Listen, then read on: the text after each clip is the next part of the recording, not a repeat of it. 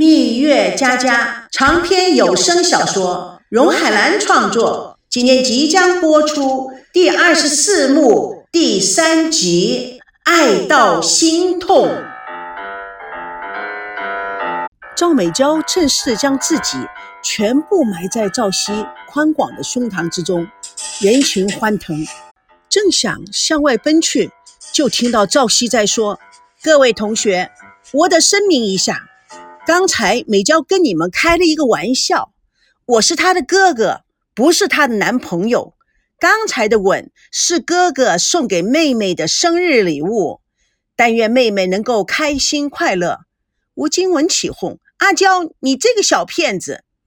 阿倩跌声跌气地说：“那还好，我还有机会。”吴金文扯了一下她的头发：“什么叫做你还有机会？你哪有机会？我才是第一个排队的人。”众孩子们都兴奋地大叫：“臭美，轮得到你们吗？”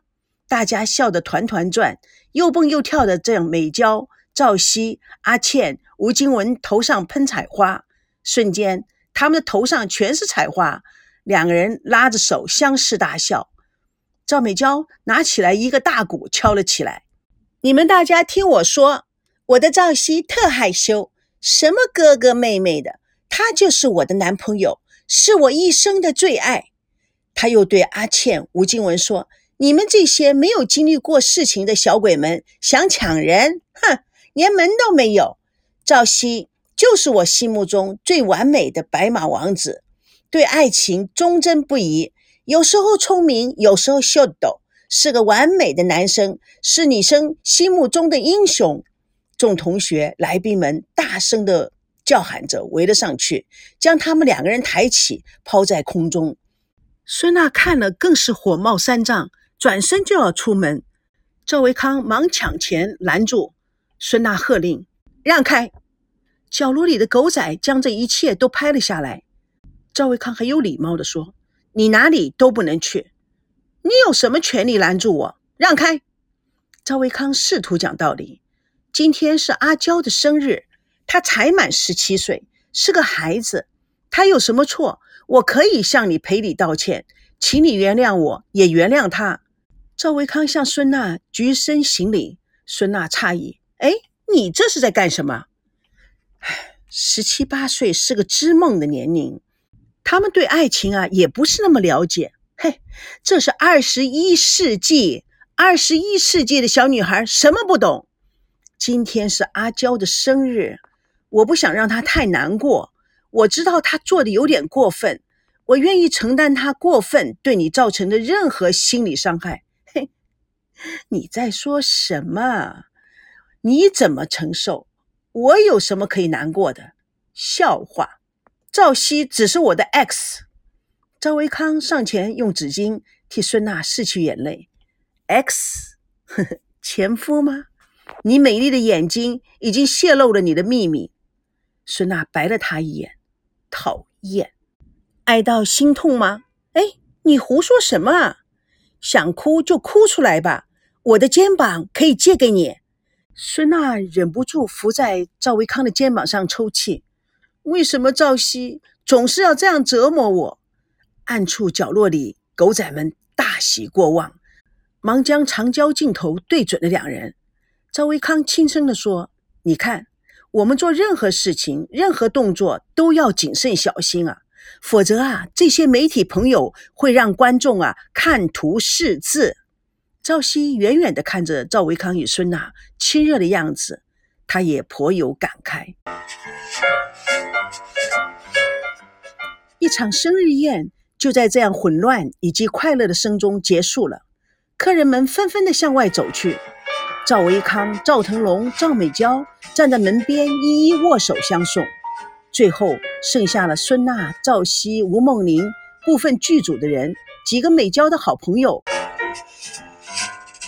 赵熙看着孙娜：“哎，我们回家吧。”赵美娇上前一把拉住赵熙：“你不准回去，我要你留下来陪我。每年我生日都是过三天的，我是寿星，我说了算。”今天晚上谁也不准离开，你们得尊重寿星。吴梦玲高声地说：“对，今天晚上啊，我们谁都不回去。”赵维康小心地看着孙娜，要不你们一起住在这里吧，就委屈一个晚上。我得回去了，我还有工作要完成。孙娜，咱们走吧。孙娜鼻子翘了起来，我不走。孙娜转身向屋里走去。朝夕看着孙娜的背影，愣在原地。赵腾龙在远处有趣的看着这几个年轻人在情感中纠结。赵美娇抓住赵熙的胳膊，左右摇晃：“你也留在这里呀，晚上我们聊天。明天凌晨还有流星雨呢，你陪我一起看啊。我老哥陪孙娜看。”赵熙脸色铁青：“对不起，我得回去了。”赵熙出门离去。赵美娇要追他，赵腾龙一把把他拉住：“别这样，美娇，让人笑话。人家回去啊，还有事呢。”真是怪物！孙娜笑得从屋里面探出头来说：“你才知道啊！”吴梦玲打个哈欠，眼角飘着赵腾龙，娇滴滴地说：“嗯，我睡在哪儿啊？哎呦，我都累死了。”啊，今天啊，呃，今天喝的太多了。王曼跟高培志在北京台湾味餐馆面对面的坐着吃饭，桌上摆满了菜，两个人表情兴奋。高培志用手拍着报纸，瞧瞧，瞧瞧，这不是天下大乱，天助我也！王曼举起杯子来，我们庆贺一下，感谢台湾的媒体。前仆后继的为我们的幸福铺路，我们得好好的感谢他们。老实说啊，王曼，这些狗仔们呐，我真佩服他们。